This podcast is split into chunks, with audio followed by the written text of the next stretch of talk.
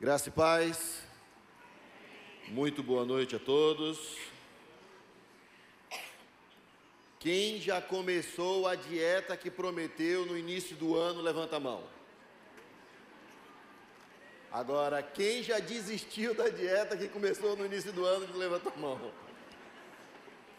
As promessas que a gente faz no início do ano, não é verdade? Aquilo que a gente promete, que a gente fala, que a gente diz que vai fazer, e que a gente se prepara, e a gente pede ao Senhor, e a gente diz: não, dessa vez vai. Primeiro de janeiro de 2020, vai. Vai nada. Só vai a partir do momento que nós decidimos não viver mais aprisionados, enclausurados nas nossas velhas atitudes. Enquanto nós continuarmos preso àquilo que a gente já fazia antes, a gente não vai viver um novo ano. A gente não vai viver em novidade de vida. A gente vai continuar vivendo a mesma coisa que a gente viveu até aqui. Então não adianta a promessa do primeiro, do primeiro dia do ano. Adianta quando a gente, independente do dia do ano, Independente do dia da semana, que segunda-feira se torna o dia mais miserável possível, porque ninguém gosta da segunda-feira. É o dia que todo mundo diz que vai começar todas as coisas, e ninguém começa, ou quando começa, termina na terça, ou quando dá de noite na segunda já terminou e já não consegue mais completar. As coisas só vão mudar quando nós mudarmos verdadeiramente. O ano só vai ser um ano novo para nós quando nós tivermos atitudes novas verdadeiramente. O ano só vai ser diferente se a gente mudar. Se a gente continuar aprisionado nas mesmas atitudes de sempre, não vamos viver um novo ano, um ano novo, um 2020. E o 2020 vai ser igual a 2019, 2018, 2017 porque a gente continua aprisionado. Então eu queria muito que tivesse, mas não existe, um suco detox espiritual, para a gente pegar algumas, alguns ingredientes e colocar ali dentro, e a gente tomar de clorofila, bem verde, e resolver o problema. Não tem. Então a gente precisa olhar para a palavra de Deus e perceber alguns princípios que a palavra de Deus nos propõe para que a gente, colocando em prática, a gente viva em novidade de vida. Colocando em prática princípios da palavra de Deus, a gente vive um novo ano, independente do dia do ano. E que não é só para este novo ano, mas é para a próxima década, para toda a nossa vida de hoje em diante, se a gente decidir fazer o que é certo. Princípios para mim é como a luzinha do piso do cinema. Eu já vi um bocado de gente a tropeçar porque não, não enxergou a luzinha ou porque acabou saindo por outro lugar. Aquela luzinha serve para poder dizer a você aonde está o degrau da escada e aonde é o caminho para você seguir. Igual aos princípios. Princípio para mim é igual aquela luzinha do piso do avião. Ninguém quer que aquele negócio acenda. Mas se acender, o avião caiu, teve um problema, teve uma dificuldade, você quer que esteja aceso para você seguir ele. Princípios vão nortear a nossa vida e vão desaprisionar, tirar você de dentro dessa jaula que você tem vivido, que talvez seja a sua própria mente. Abra sua Bíblia, por favor, na segunda carta a Timóteo, no capítulo 4.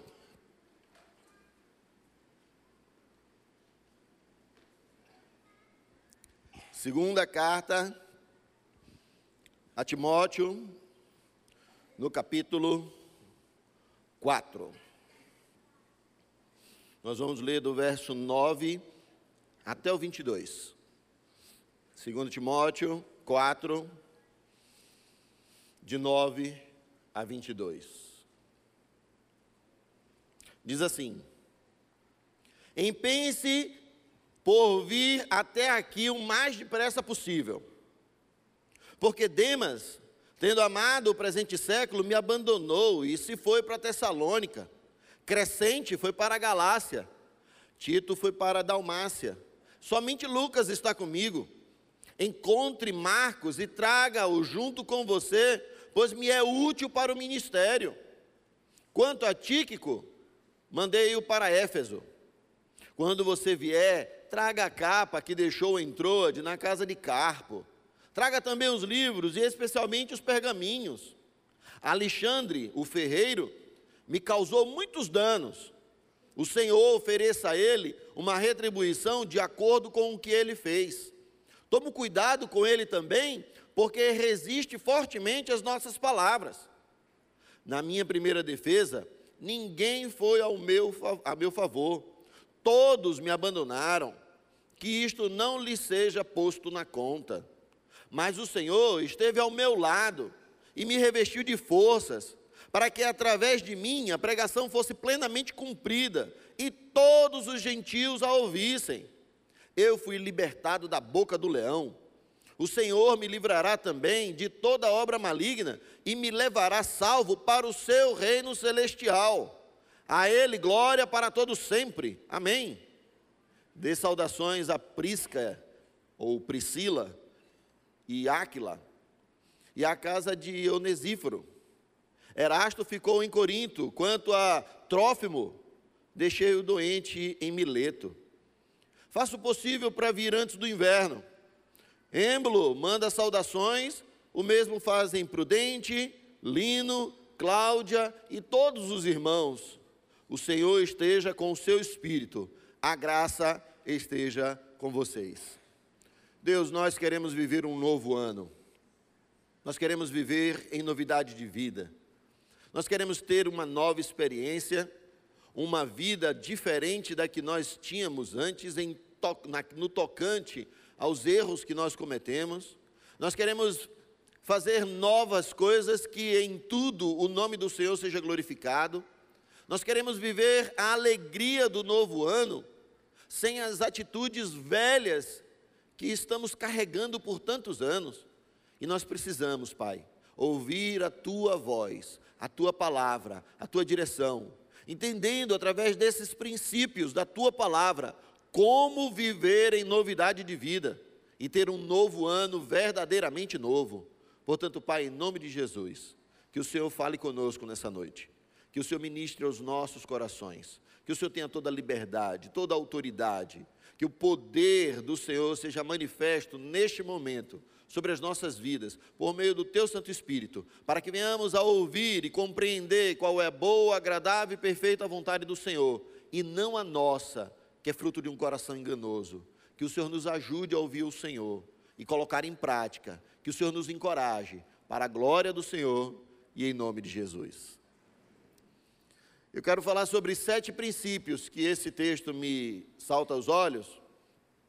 Sobre Paulo, preso em Roma, provavelmente no ano de 67, e isso já era a segunda vez e essa carta foi a última carta, cronologicamente falando, de Paulo, porque logo depois dali ele morreu, foi entregue à morte, foi morto. Essa é a segunda carta e o tema central deixa de ser como na primeira, que falava que era dirigida para a comunidade de Éfeso, mas agora é para uma relação pessoal entre Paulo e Timóteo. E ele começa a dar alguns, algumas evidências sobre o texto, sobre como nós devemos agir na nossa vida para viver em novidade de vida. E a primeira está lá no versículo 9, quando ele diz: Empense por vir até aqui o mais depressa possível. Você só faz esse pedido para um amigo.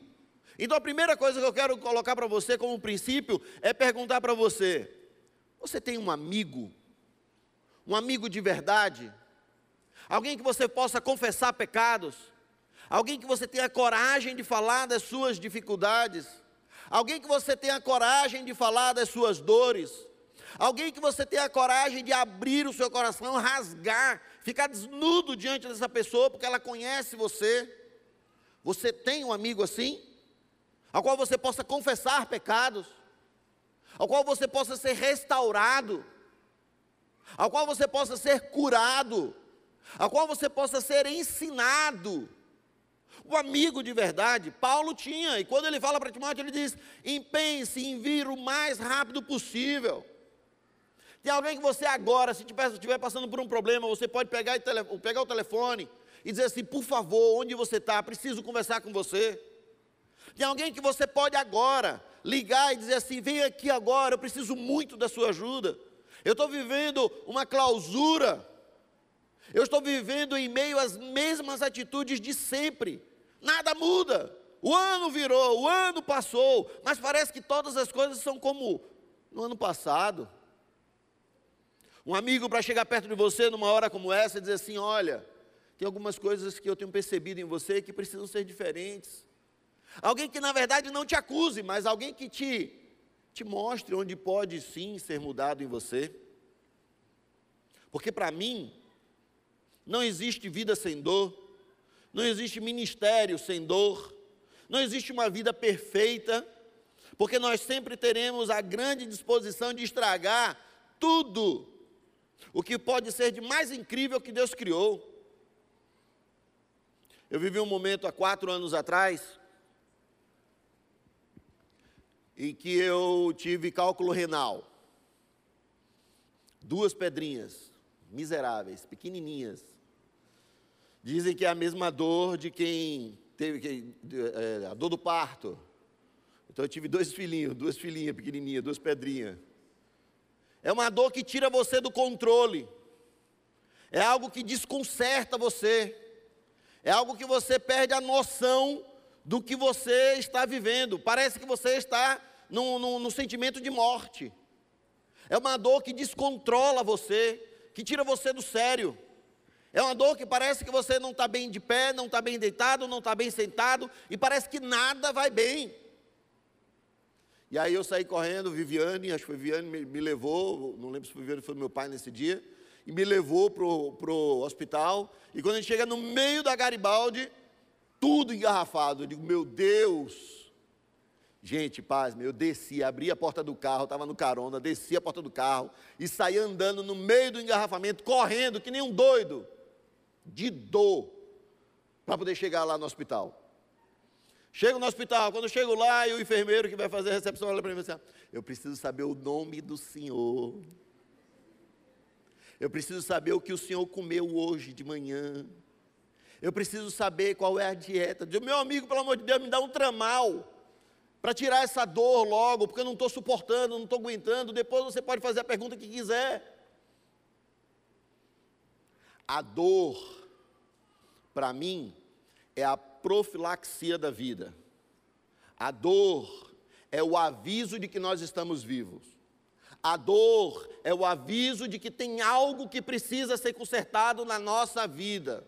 A dor é algo que mostra, que aponta, que tira o encoberto, ela avisa aonde não está funcionando muito bem no seu corpo, para que você trate, para que você cuide.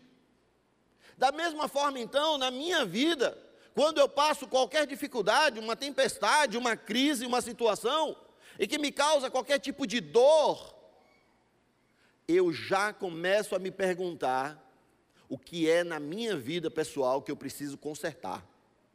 Eu já passo a avaliar melhor exatamente o que eu estou vivendo, sem murmurar, sem reclamar, mas sabendo exatamente como resolver, aonde colocar o remédio e, na, nesse caso, aonde eu preciso mudar.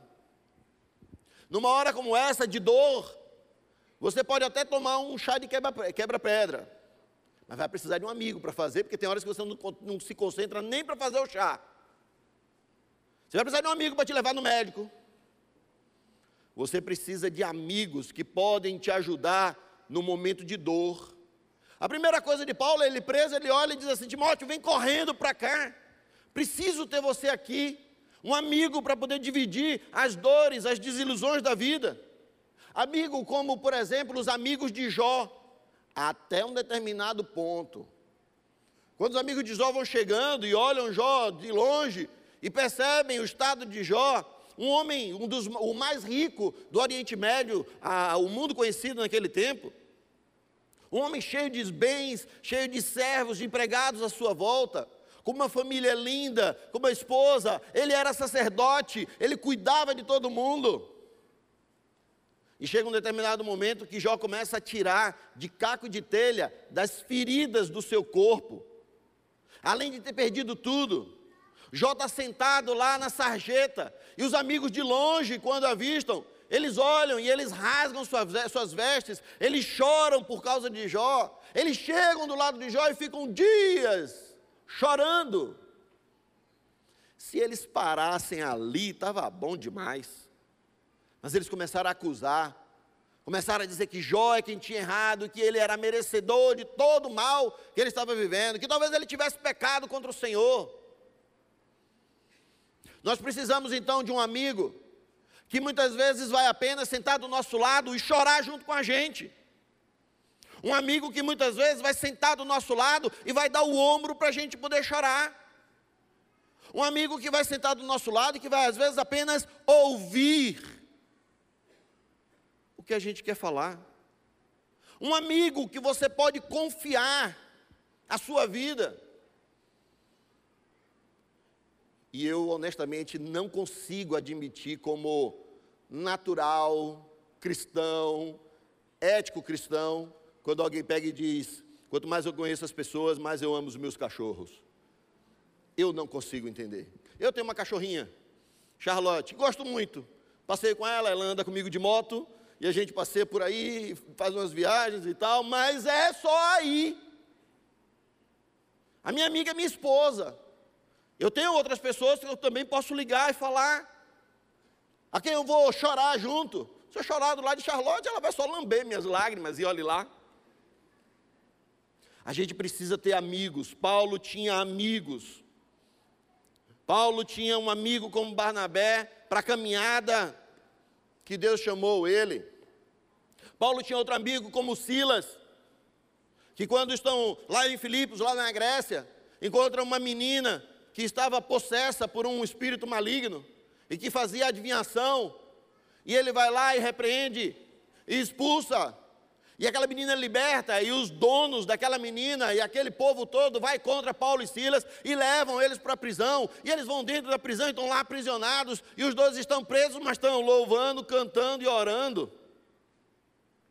Daqui a pouco, uma zoada estrondosa, quebra-se todas as cadeias e todo mundo pronto para fugir, fica todo mundo quieto e continua cantando. E o carcereiro quase para tirar a própria vida. E Paulo diz assim: Para, rapaz, a gente é crente, a gente não desiste nunca. A gente está aqui dentro. Ninguém fugiu, não, está todo mundo aqui.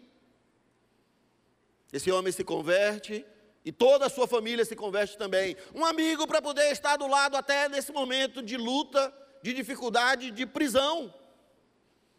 Paulo teve amigos como o próprio Timóteo, como o próprio Tito. Amigos que ajudaram Paulo a dividir a carga, a dividir as dores, a dividir as desilusões, os desânimos, as perseguições, os problemas, as limitações. E é claro que quando eu digo isso, eu não quero dizer que nós sempre seremos perseguidos ou desanimados, mas sim que nós estejamos preparados para o dia de uma crise, para uma tempestade, com amigos em nossa volta. Cuidando sempre do nosso coração, juntos com um amigo de verdade, sem medo de ser apunhalado pelas costas, sem constrangimento pelo erro que você cometeu, que ele vai acusar você. Você tem um amigo assim?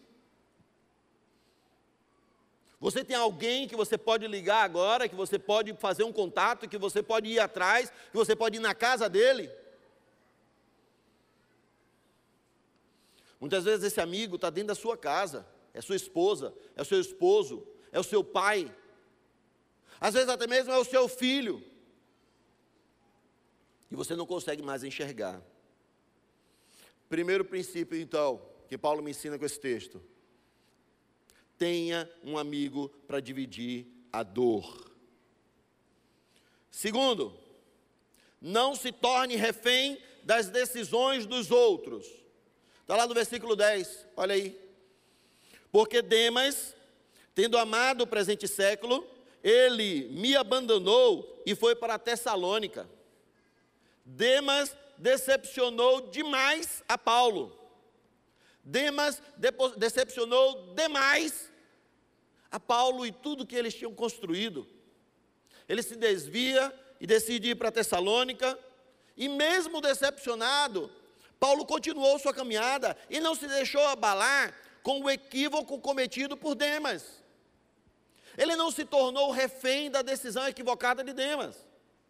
Não faça então das suas mágoas um registro que vai marcar a sua vida pelo que os outros te decepcionaram. Cuidado para que as pessoas não tornem você reféns dos seus sentimentos. Não faça registros de seus sentimentos, de suas mágoas, ainda que não seja fácil. Não faça registro de mágoas da sua vida, na sua família, na sua vida profissional, com as pessoas que estão à sua volta lá no trabalho, no dia a dia as mágoas que você acaba trazendo por conta da atitude de alguém e que você guarda no coração sobre aquela pessoa. E você de algum modo acaba querendo ser palmatória do mundo. Você acaba sendo vingativo. Você acaba sendo politicamente correto. Você acaba pensando na ideia de que pode promover a justiça própria. Eu quero te dizer uma coisa. A Bíblia diz que a nossa justiça é como trapo de imundícia. Não vale nada Daniel leu um texto aqui: toda justiça pertence ao Senhor. A versão que ele leu fala sobre a vingança. Porque eu e você nunca vamos saber fazer justiça. A gente só vai saber se vingar. O único que pode fazer justiça é Deus. E por isso Paulo entrega. Melhor ainda do que tudo isso, a gente ter a certeza de que não é necessário ter o controle de tudo que está à nossa volta. Você pode se enganar e pode também enganar-se com o que os outros vão falar. Cuide das suas emoções. Elas podem ser apavoradoras e elas podem conduzir você a um estado de ansiedade, de depressão, que podem trazer consequências seríssimas para você. Não seja refém das emoções dos outros, nem mesmo das suas próprias emoções. Tenha cuidado. Paulo poderia ter ficado muito triste com a decisão unilateral de Demas, porque Paulo se gastou e deixou ser gasto. Paulo sentiu dores por tudo isso. Paulo vivia intensamente, com orgulho, o chamado em que Deus tinha proposto ao coração dele. Demas, por certo, caminhando com Paulo, achou tudo isso máximo no início de todas as coisas mas numa determinada etapa da sua vida, talvez ele tenha passado a questionar a intensidade com a qual Paulo vivia a sua vida. Será que valeria a pena? Será que não era um tremendo exagero de Paulo? Foi assim que Demas deserdou, ele começou a diminuir o ritmo, ponderar todas as coisas, colocando o pé no freio, brecando de uma só vez. Ele perdeu a vibração pelas coisas que Paulo fazia e que ele ainda sentia-se vibrante. Demas não tinha mais sangue no olho pelas coisas de Deus. Com isso, Demas se desvia da fé, mas Paulo, porém, continua firme, pois ele não se deixou levar pelo sentimento do seu amigo. Você precisa então ter domínio sobre as suas emoções, sobre os seus erros, sobre as suas decisões. Cuidado para que você não faça registros rancorosos dentro de você que vão fazer a sua família vivenciar situações a qual você decidiu se tornar refém. Cuidado, para que você não seja aquele chato, nojento, Aquele que todo mundo, quando está perto, sabe, ai, lá vem. Aquele que quando você olha, você percebe que você não consegue fazer amizade com todo mundo. E você olha e diz assim, sou de poucos amigos. Cuidado! Você é que pode ser o grande problema e não os outros. Avalie, perceba se você não tem se tornado refém das suas próprias emoções, se você não tem gerado marcas na sua vida por conta das decepções com outras pessoas ou com o que alguém falou e fez ao longo da sua história que marcou na sua alma e que você agora se tornou tão igual quanto. Terceiro, não deixe de conhecer, de reconhecer os seus erros diante dos outros. Para mim, esse terceiro princípio é um dos piores, é um dos mais difíceis, porque vem junto com a palavrinha chamado perdão. E para o crente é muito difícil muitas vezes. Versículo 11: Somente Lucas está comigo. Encontre Marcos e traga-o junto com você pois me é útil para o ministério. Meu Deus, Paulo brigou com Barnabé no início da caminhada por conta de João Marcos. Ao ponto de um dizer assim: olha, para onde esse menino for, eu vou para o lado contrário. Vai para lá que eu vou para cá. Não quero ele perto de mim. Chega, Barnabé, não quero. Você gosta dele, você quer ele, vai com ele. É interessante porque Paulo agora ele pega e volta atrás e diz assim: ó, traz o João Marcos, porque ele me é muito importante para o ministério. A gente precisa então aprender a construir pontes de reconciliação. Não permita que as pessoas fiquem magoadas com você e nem você mesmo com as pessoas. Perdoe e libere perdão. E uma coisa aqui para deixar bem claro: o perdão não é uma opção para o crente, é uma obrigação. Se você não lembra, eu vou, eu vou, eu vou, eu vou falar como está o texto, depois eu coloco na minha tradução. Se vós não perdoardes as transgressões dos homens para convosco, eu não vos perdoarei. Se vós perdoardes, eu vos perdoarei. Agora na minha tradução, se você perdoa, eu te perdoo. Se você não te perdoa, se você não perdoa, eu não te perdoo. Se você perdoa, então você entende que foi muito mais perdoado. Se você não perdoa, então você entende, prova que você nunca compreendeu o tamanho do perdão que Deus proporcionou através de Jesus Cristo na cruz por você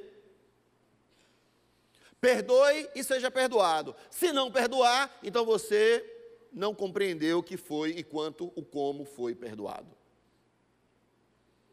Perdoe e seja perdoado. Se não perdoar, então também eu não te perdoo. É interessante porque Jesus ensina o Pai Nosso e ele coloca uma pegadinha no meio.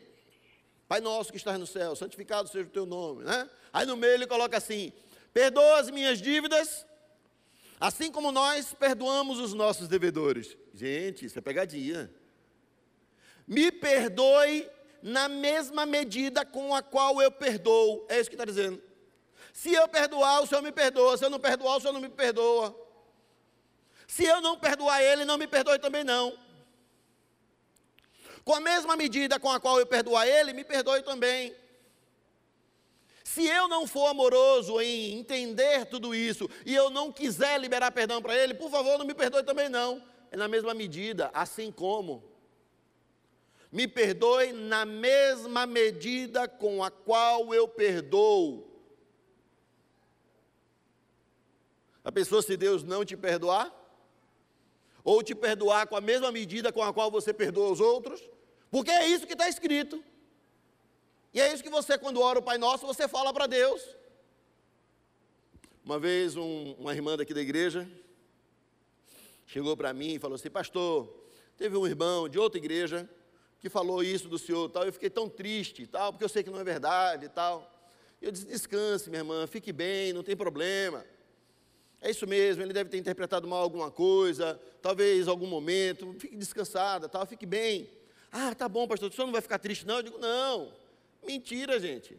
Naquela mesma noite, meu coração estava pesado. E eu estava dizendo assim: rapaz, será que.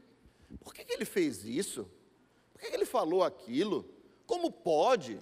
E eu comecei a fazer todos os meus questionamentos. E daqui a pouco eu comecei a sondar e dizer assim: eu realmente estou com raiva dele. Não deu dois dias, gente. Dois dias. Dois. O pastor da igreja onde esse rapaz congrega, liga para mim, é meu amigo, meu filho, eu queria que você viesse aqui e pregasse sobre contrição e perdão. Aí eu digo, não, Deus, aí o senhor não está ajudando, né? O cara é baixista, gente, toca ali do lado, eu ia pregar o cara do meu lado. Eu arrastei o telefone, liguei para esse pastor e para ele, disse, eu queria conversar com você. Coloquei os dois juntos, tanto o pastor amigo meu, para que eu não fugisse de mim mesmo e do que deveria fazer de forma correta. E o rapaz do lado disse assim, querido, eu quero te pedir perdão. Aí aqui, ó, antes de eu falar, o que não é perdão, eu vim aqui para te perdoar pelo que você fez comigo. Eu vim aqui liberar perdão para você porque você me magoou. Isso não é perdão, isso é acusação. Eu fui lá e disse para ele assim, querido, eu quero te pedir perdão, porque eu guardei raiva no meu coração de você. Porque de algum modo, como a Bíblia me ensina, eu me tornei um assassino, eu assassinei você no meu coração. Eu não tinha o direito de sentir raiva de você, por mais que você tivesse errado comigo, eu não tenho o direito. Ele baixou a cabeça e disse: Não, pastor, sou eu que tenho que pedir perdão para o senhor, porque eu falei algumas coisas que não foram verdadeiras. Eu disse: Você já estava perdoado muito antes, eu quero te pedir perdão do meu pecado, do meu erro. Eu errei. Eu não podia guardar mágoa no meu coração de você. Eu não quero me tornar um assassino, porque a Bíblia diz que os assassinos não herdarão o reino dos céus. É? O perdão a gente precisa entender que é algo muito sério. O perdão também não é assumir a culpa do outro, porque o outro errou, então eu peço perdão para poder resolver o problema, é como se eu estivesse assumindo a culpa dele. Não. Assim como não é assumir a culpa do outro, perdão também não é como a desculpa, que é tirar a culpa. Perdão não assume culpa e perdão não tira culpa. Perdão estabelece a paz. Por que, que o perdão estabelece a paz? Porque Jesus Cristo levou sobre si todas as nossas dores, todos os nossos pecados, toda a nossa transgressão, toda a rejeição. E o castigo que nos traz a paz estava sobre ele. E por causa das suas pisaduras, nós fomos sarados. Quando eu perdoo, eu estabeleço paz. Eu não assumo culpa e eu também não tiro a culpa. Mas, pastor, e por que, que eu continuo pensando e lembrando? Porque perdão não é amnésia. Você vai lembrar, você não vai esquecer. Esquecimento é amnésia. Perdão não é amnésia. Você vai lembrar. Só que você gradativamente, por conta de uma decisão em perdoar, você vai tirando, Deus vai tirando de dentro do seu coração gradativamente toda dor e todo peso. Mas pastor, por que, que eu não vou tirar, que Deus não tira isso de uma vez, já que eu perdoei? Hebreus capítulo 12, versículo 11. Toda disciplina no momento não é motivo de alegria, mas sim de tristeza. Porém, todos quantos vivenciarem esse processo, esse período, esse tempo de disciplina, produzirão frutos de justiça. Pastor, por que eu não vou esquecer? Para que você, da próxima vez, não erre de novo da mesma forma. Para que a partir dessa lembrança, você possa saber quais são as cercas, quais são os limites que você pode chegar para que você continue se relacionando bem com aquela pessoa para que você conheça qual é o seu próprio limite. O que é que você tem se sentido magoado, magoadinho, de mimimi? Para que você se conheça, você não vai esquecer. Perdão não é esquecimento, perdão é lembrar, mas gradativamente Deus vai tirando a dor. Perdão é muito sério. E eu quero repetir aqui: e o perdão não é uma opção, para quem é crente, é uma obrigação. Quarto, medite na palavra e seja alimentado por ela todos os dias. Versículo 13 diz: Quando você vier, Timóteo, traga uma capa que deixou em Trode, na casa de Carpo. Traga também os livros, especialmente os pergaminhos. É como se ele estivesse dizendo assim: traga minha Bíblia. Hoje em dia ninguém mais também está querendo nem usar a Bíblia, é tudo no celular. Então deixa eu te pedir, deixa eu apontar para você algo que você precisa fazer como princípio, como quarto princípio, para que você viva em novidade de vida. De manhã, ao acordar, antes de abrir o WhatsApp para saber quem mandou mensagem para você à meia-noite ou uma hora da manhã, o que, que vai adiantar mais? Antes de abrir um Instagram para poder acompanhar aquela pessoa que você está acompanhando, que você está stalkeando, para poder saber. Antes de abrir o Facebook, que muita gente já não usa mais tanto, mas alguns ainda mais antigos, como Jefferson, ainda usa. Antes de abrir o sistema da empresa, que ele também abre todo dia de manhã cedo, para saber qual cliente que vai visitar, para onde vai, o que vai fazer. Antes de abrir toda essa parafernália de coisas que só fazem tirar o foco da verdade na nossa vida, abra a palavra de Deus. Faça o seu devocional. Leia a Bíblia. E pelo amor de Deus, não use a Bíblia como caixa de promessa, que abre e passa na pasta aqui, Deus quer falar isso comigo. Não! Não é signo, não é horóscopo. Você precisa ler um texto, um versículo para poder sair naquele dia. Não é assim. Escolha um livro, leia o capítulo inteiro e veja se aquele capítulo falou com você. E talvez aquele primeiro capítulo que você leu não falou. Lê o segundo, lê o terceiro, lê o quarto, e talvez Deus esteja reservando algo especial para você no quinto, no sexto ou no sétimo capítulo. Leia até que a Bíblia fale com você, até que o Senhor diga para você o que você precisa fazer. Esteja remoendo aquela palavra durante todo o dia. A gente tem visto muita gente perdido, perdendo o amor pela Bíblia, pela palavra. Gente que está lendo a Bíblia às vezes porque tem que falar alguma coisa ali, ou porque tem que mandar alguma coisa para alguém. Gente que está desacostumado de folhear a Bíblia. E agora vai direto. Tem gente que não sabe nem que tem Naum. Na onde? Não tem nem o texto, não tem nem o livro de Naum. Gente não, nem, nem lê. Quando fala em Apocalipse, o pessoal diz assim: não, misericórdia. Esse negócio não pode não, esse negócio aí, esse negócio, esse negócio de apocalipse, esse negócio de besta, de, de coisas assim, esse negócio não é bom para mim não. A gente quer ler o livro de João. Quando fala o livro de Jó, sofrimento, não, não quero ler esse negócio não. Quando entra no livro de números para poder ver o nome de cada pessoa, para que eu quero saber esse de números? A gente tem perdido então o amor pela palavra de Deus. Não perca a sua alegria e o seu entusiasmo pela palavra de Deus.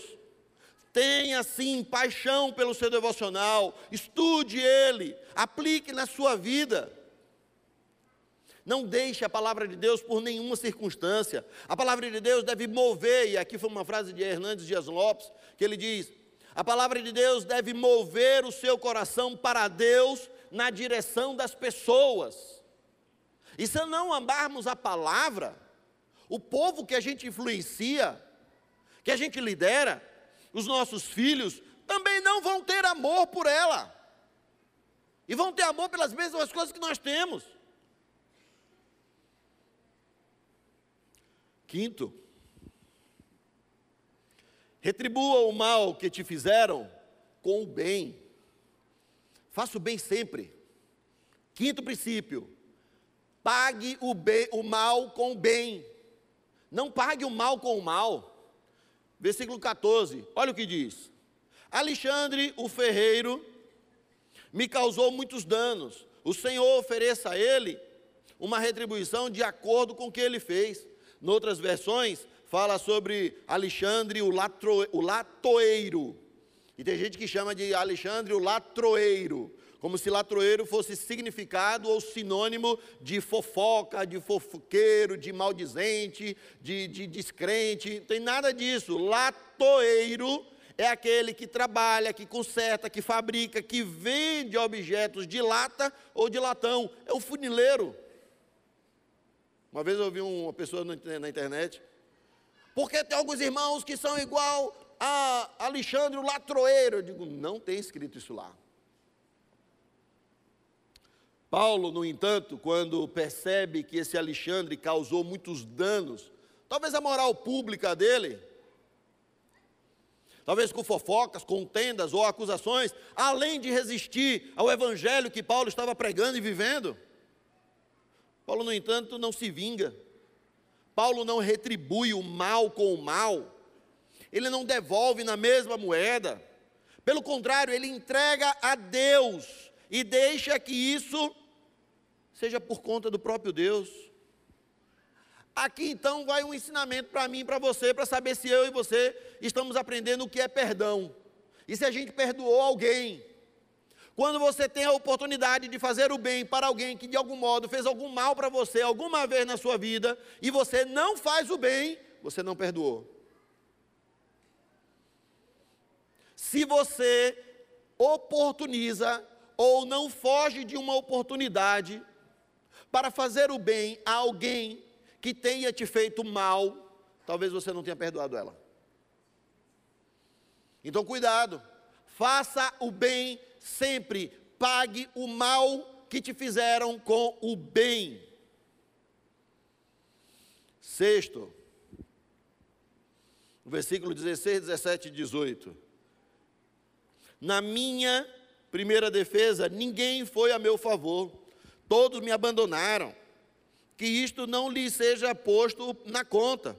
Mas o Senhor esteve ao meu lado e me revestiu de forças, para que através de mim a pregação fosse plenamente cumprida e todos os gentios a ouvissem. E fui libertado da boca do leão. O Senhor me livrará também de toda, de toda obra maligna e me, me levará salvo para o seu reino celestial. A Ele a glória para todo sempre. Amém. Sexto, Seja grato a Deus, reconheça o cuidado dele sobre a sua vida. As pessoas podem até nos abandonar, mas Deus nunca vai nos abandonar. O socorro do céu é bem presente e nunca deixou de ser provado por Deus, e a cada manhã a misericórdia dele é renovada sobre mim e sobre você. Paulo tinha gratidão a Deus por tudo, e talvez porque Paulo morreu decapitado e ele sabia que estava condenado a isso. E em vida ele talvez sofresse porque sabia que isso iria acontecer. Talvez ele teria todos os motivos do mundo para reclamar, para murmurar. Pelo contrário, Paulo foi grato a Deus até o final da vida. Alguns versículos acima, no versículo 6, Paulo diz assim: Quanto a mim, já estou sendo oferecido por libação, e o tempo da minha partida chegou. Combati o bom combate, completei a carreira, guardei a fé. Desde agora me está guardada a coroa da justiça, que o Senhor, o reto juiz, me dará naquele dia, e não somente a mim, mas também a todos os que amam a sua vinda. Quantas vezes esse homem foi traído? Quantas vezes esse homem foi abandonado? Quantas vezes esse homem apanhou? Quantas vezes esse homem sofreu? Quantas vezes esse homem sentiu dores? E é incrível porque esse homem continua sendo o maior doutrinador da igreja. E até hoje, o que Deus ensinou, vivendo na vida dele, nós aplicamos na nossa vida. Gratidão a Deus. Sexto, você precisa ter gratidão a Deus para ter um novo ano, uma nova vida e viver em novidade de vida. Sétimo e último, seja grato às pessoas que estão à sua volta. Versículo 19 a 22 diz assim: Dê saudações a Prisca ou Priscila, em outras versões, e Áquila. E a casa de Odesíforo, Erasto ficou em Corinto. Quanto a Trófimo, deixei o doente em Mileto. Faço o possível para vir antes do inverno. Eubulo, manda saudações. O mesmo fazem Prudente, Lino, Cláudia e todos os irmãos. O Senhor esteja com o seu espírito. A graça esteja com vocês. Paulo foi grato a cada uma das pessoas que Deus confiou a ele nessa caminhada. Paulo foi grato às pessoas que estavam perto dele. Um dia desse eu liguei para um amigo e falando com ele, disse assim: Cara, eu não sei se algumas atitudes que eu estou tomando são minhas, minhas, minhas, ou se são, na verdade, pela sua influência na minha vida. Eu liguei para ele para poder mostrar a minha gratidão pela influência que ele gera na minha vida.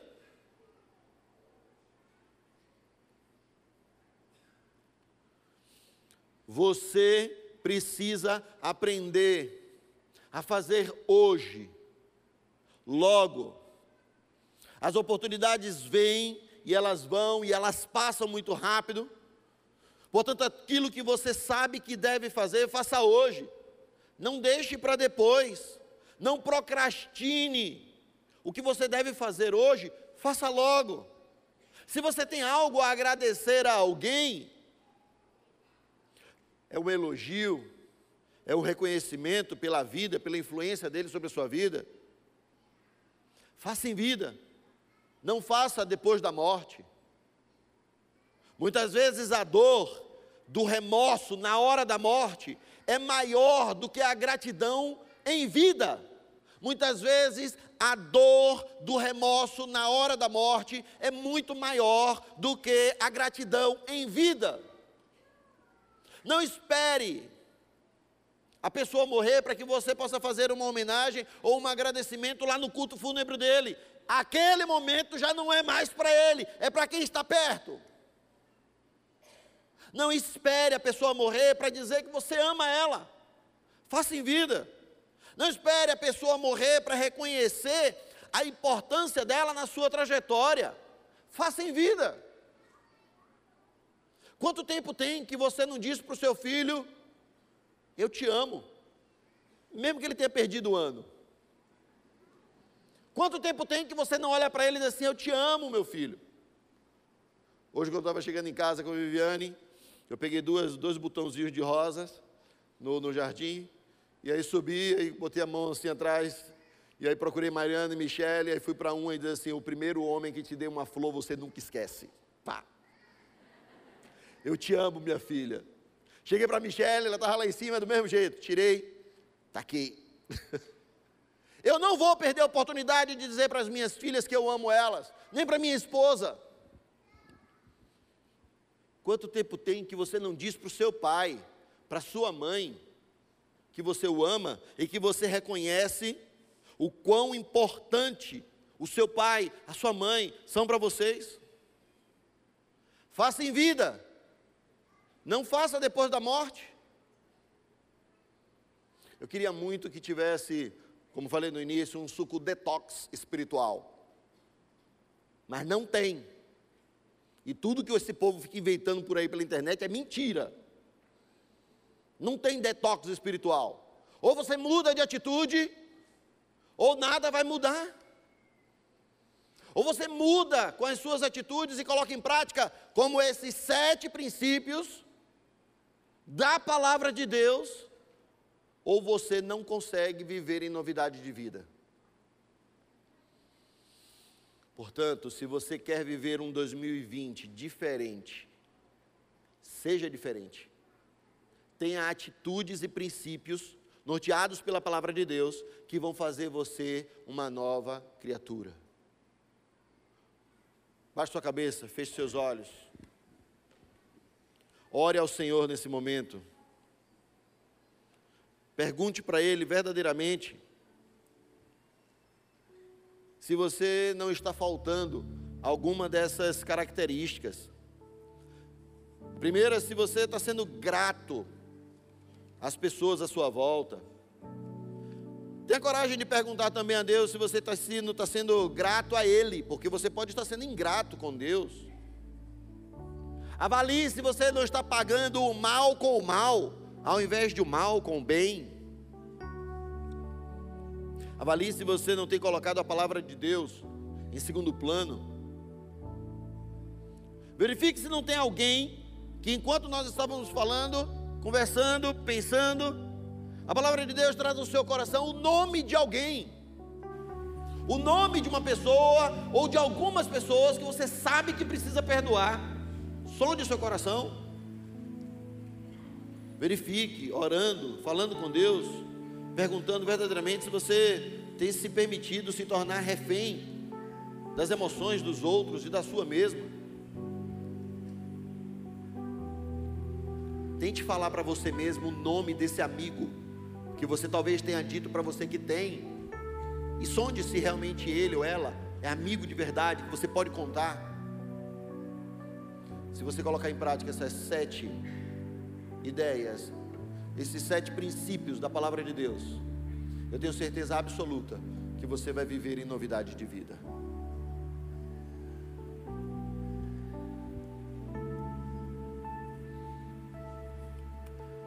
Renova-me, Senhor Jesus. Já não quero ser igual. Renova-me, Senhor Jesus. Põe em mim teu coração,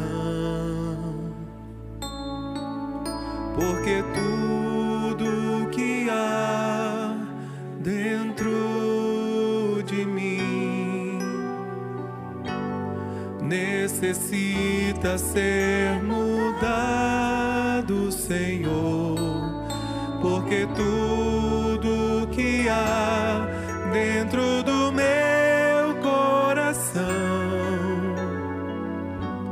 necessita mais de ti. Você entendeu verdadeiramente acerca desses sete princípios? Você consegue perceber alguns desses que você não tem colocado em prática? Dentre eles, talvez um dos mais difíceis seja o perdão. Talvez você sim tenha se tornado refém das emoções de alguém ou da sua mesmo.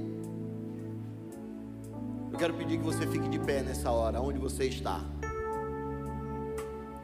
Quero orar por você.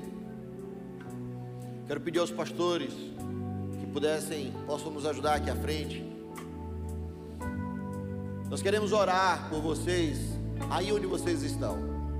Você que entendeu e que em nome de Jesus não fique de pé porque a pessoa do lado se levantou. Fique de pé porque você entende claramente que você precisa colocar em prática, sim, muitos desses sete princípios, ou todos, para que você viva um ano novo, verdadeiramente novo.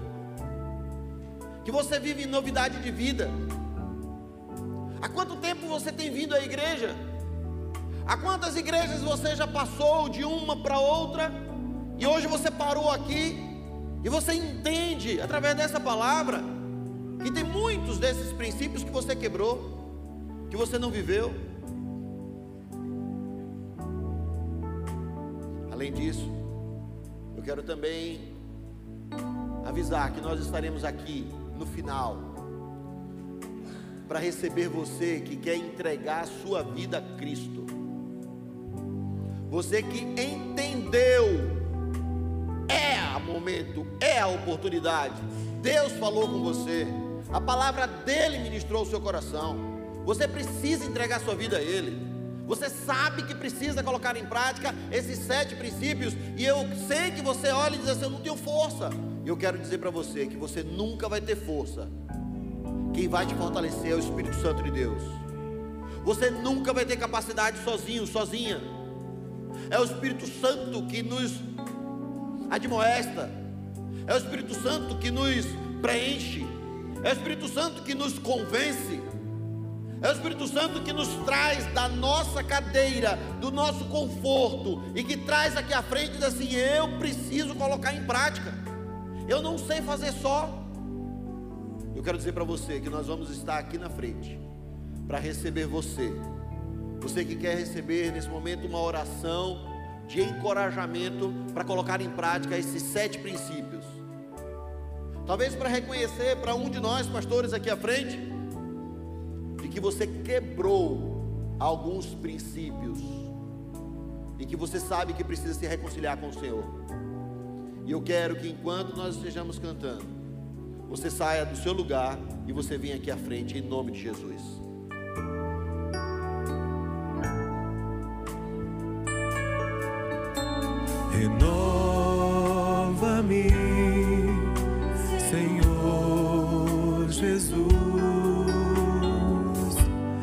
Já não quero ser igual.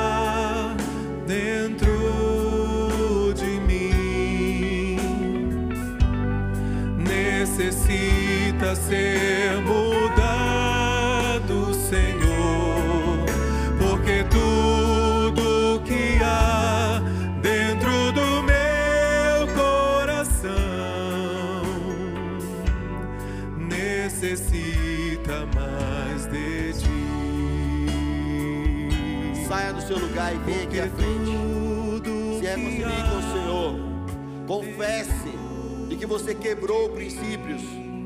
Confesse de que você precisa sim voltar atrás em muitas decisões que você tem feito equivocadamente na sua vida. Venha e entregue a sua vida a Cristo. Permita que Ele fortaleça você e que o Espírito Santo dele habite em você e transforme e mude e faça você viver em novidade de vida para a glória do Senhor e em nome de Jesus. Que o grande amor de Deus, o nosso Pai, Criador de tudo e de todas as coisas, que a graça salvadora de Jesus Cristo, o nosso redentor, e a doce presença do Espírito Santo de Deus esteja sobre todos nós, a igreja do Senhor, espalhada sobre toda a face da terra, de hoje até a volta do Cristo, em nome de Jesus. Amém. Estaremos aqui na frente.